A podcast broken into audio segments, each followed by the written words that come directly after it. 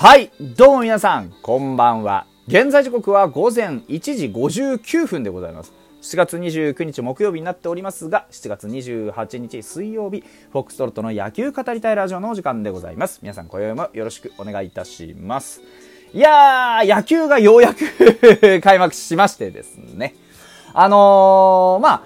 僕もね、あーいろんな、ここまではね、いろんなオリンピック、スポーツの祭典のいろんな競技について、えー、ここ数日は話してきました。オリンピック始まってからというもの、あの、金メダルラッシュもそうですし、いろんなところでね、我々が普段見ないような、あのー我々が普段見ないようなっていうのはちょっとなんか変な話なんですけど、見ろやって話なんですけどね。えー、なかなか目にすることのないような競技、まあ、スケボーもそう、それからサーフィンだってそうですね。で、水泳も実際のところ、そんなね、あの頻繁に、野球ほどね、頻繁にやってるわけじゃないと。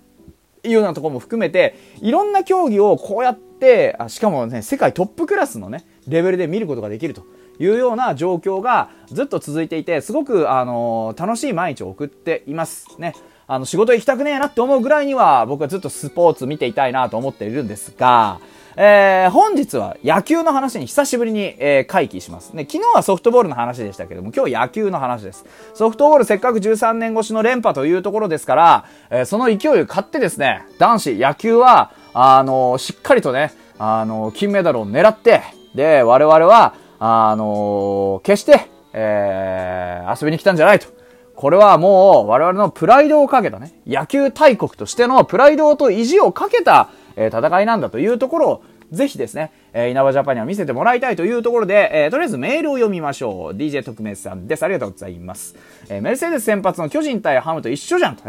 先発高等無援護じゃん。ね、吉信くんもちょっと昔みたいとか思ったでしょとか、えーブルーノワーズがね、とか、えー一瞬、心配一瞬考えてコールすのやめろとか、管を巻いてましたが、先生は大谷くんが決めたし、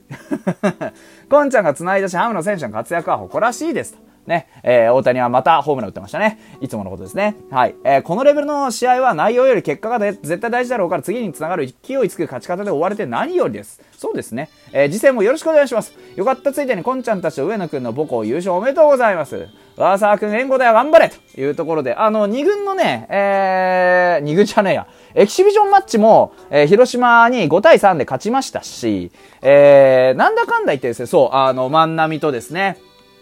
えっ、と、浅間くんがホームランを打ってね、母校の甲子園出場を喜んだりとか、いろんなことがあ起こったんですが、ね、近藤もそうですね。で、えー、そう、メルセデスが先発だったんですよ、ドミニカ。あの、本当にね、途中までほぼドミニカの勝ち試合だったと思います。ですが、その勝ち試合をひっくり返す可能性をしっかり残す野球をしていたのが稲葉ジャパンだと思うんですよね。で、じゃあ何なのと、それ、その可能性を残すってのは何なのっっていうと、まず一つ、えー4番鈴木誠也。それから、えー8番村上宗隆。ここですね。えー4番鈴木誠也と8番村上宗隆っていう時点で、これ実はですね、この打線は、あの、非常に強力なループ打線を描き出しているというところがあります。この非常に強力なループ打線がしっかり働いたのが9回のまさに、えー3点取ってサヨナラを上げたあの攻防でした。見てれば分かったと思うんですけど、実はこの打線、どこからでも一発が出ます。山田、言うに及ばないですね。坂本も言うに及ばないですね。吉田、鈴木、浅村、柳田、言うに及ばないですね。菊池だって一発があるっていうところは我々はよく知っているし、オールスターでもしっかり固め打ち見せてくれました。で、3番村上宗隆、言うに及ばずですね。で、えー、9、あ、は3番じゃねえ、8番ね。で、9番甲斐拓也も言うに及ばずです。何が言いたいかっていうと、どこからでもホームランが出るということは、どこからでも長打が出やすいということです。長打を打つ力が誰にでも等しく備わっている打線で、ループを組めてるんです。これほどまでに強力な打線を未だかつて、えー、侍ジャパン、つまり、えー、国際試合に臨む、えー日本代表野球のトップチームで組めたことはないです。うん。いわゆる小兵と呼べる、まあね、あのー俊足高打型の選手と言っていいのは菊池ぐらいで、あとはもう全員基本的には大砲の余地を備えています。こういう打線を組んだことが、一つ9回裏の逆転にもつながりましたし、えー、7回の裏の攻撃においても、しっかりと、えー、長打を絡めて点を取ることができたということでもあります。ですから、あのヒットの数自体は、実際はそんなに、えー、前半戦は出てなかったはずなんですよ。例えばですけど、ね、もののこう試しで言ってみますけど、あの、6回の6回までの山本由伸を変えて、7回に青柳さんで2点取られたじゃないですか。でも、7回の表までの、えー、相手のヒットっていうのは1本、2本、3本、4本、5本。で、うち長打が1本。そして、フォアボールが1個。えー、デッドボールが1個という状態です。ですが、うちは、じゃあ、えー、4、7回の裏までに何本ヒット打ったかって3本しかヒット打ってないんですよ。そのうち1本が、えー、ツーベースで、しかも連打だったわけですよね。何が言いたいかっていうと、効率なんですよ。得点効率。相手はうちの倍近くもヒットを放っているのに2点しか取れてなかったんです。でもうちは、終盤7回のたった2本の点数で1点取ることができたんです。つまり何が起こってるかっていうと、我々は長打が出たり、何かしら連打があったり、積み重なった時に、一気に点をドバッと取れるっていう可能性を非常に濃く残していたんですね。これ僕ずっと言ってるじゃないですか。ファイターズと同じって今、メールにもありましたけど、ファイターズと同じなんですよ。ヒットの数を稼げないっていう可能性がすごく高いじゃないですか。これまでの侍ジャパンを見ても、これまでのっていうかその、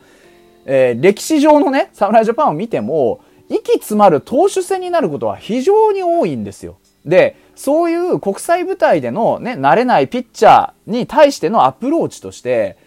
ちまちまちまちま積み重ねていくような、ね、今回、あのー、たまたまね、9回の裏はちまちま積み重ねていく形にはなりましたが、それもこれも、ちまちま積み重ねていけるだけの打力っていうのをちゃんと長打が打てるっていうところに置いて確保していたからなんですよね。これが元からちまちま打つよっていうパターンの人ばっかり並べていたとしたらこうはなってないはずなんですよ。何が言いたいかというと、最初に飛距離ありきなんです。飛距離があるから短いのも出るんです。で、ちゃんと長いのの可能性を残しているから、相手の攻めも長いの警戒で来るから短いのは OK になり得るんですよ。逆に、パワーピッチャーが多いじゃないですか。やっぱり南米の国もそうですし、アメリカだってそう、パワーピッチャーらしいパワーピッチャーがボンって出てきた時に、ちまちま行くタイプ、いわゆるその俊足高打型の選手、どんなにバットコントロールが上手くても、パワーで押し込まれたら飛距離は出ないんですよ。ですから、この打線を組めるってことには非常に強い意味があるんですね。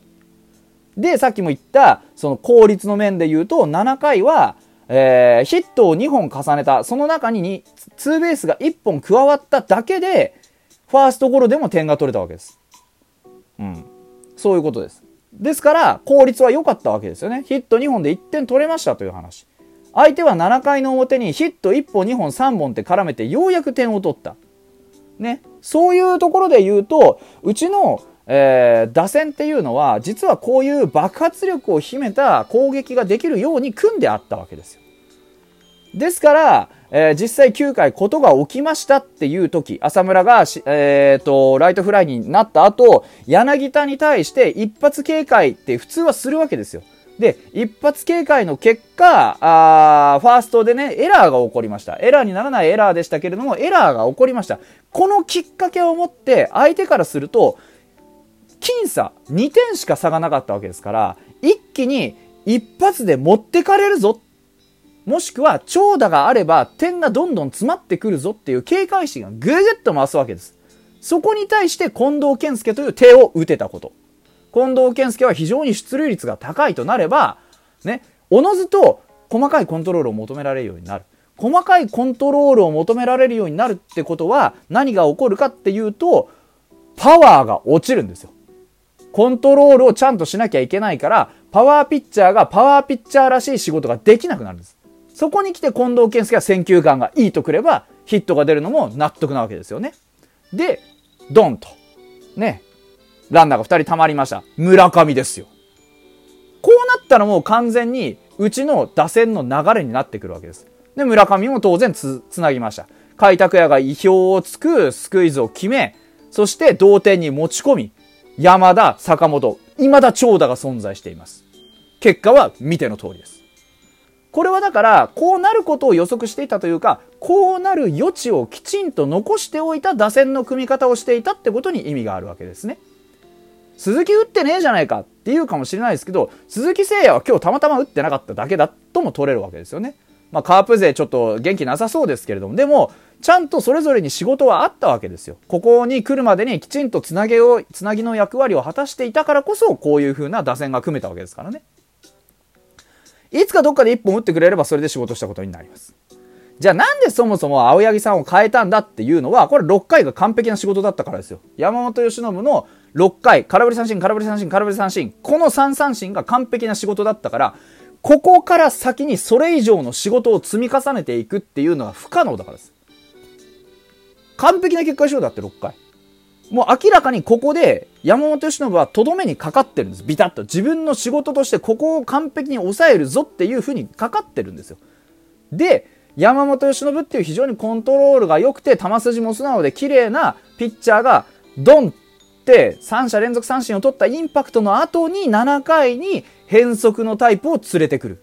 これ自体はデータ云々を抜きにしても相手の目線からしたら非常にギャップがあるはずなんですよね。そのギャップに期待したんですが、ちょっと計画的には裏目ってしまったっていうだけの話でございます。ですから、全ては計算の上に成り立っていて、実は僕は稲葉監督からすると、その実際にこういう勝ち方になるかどうかはともかくとしても、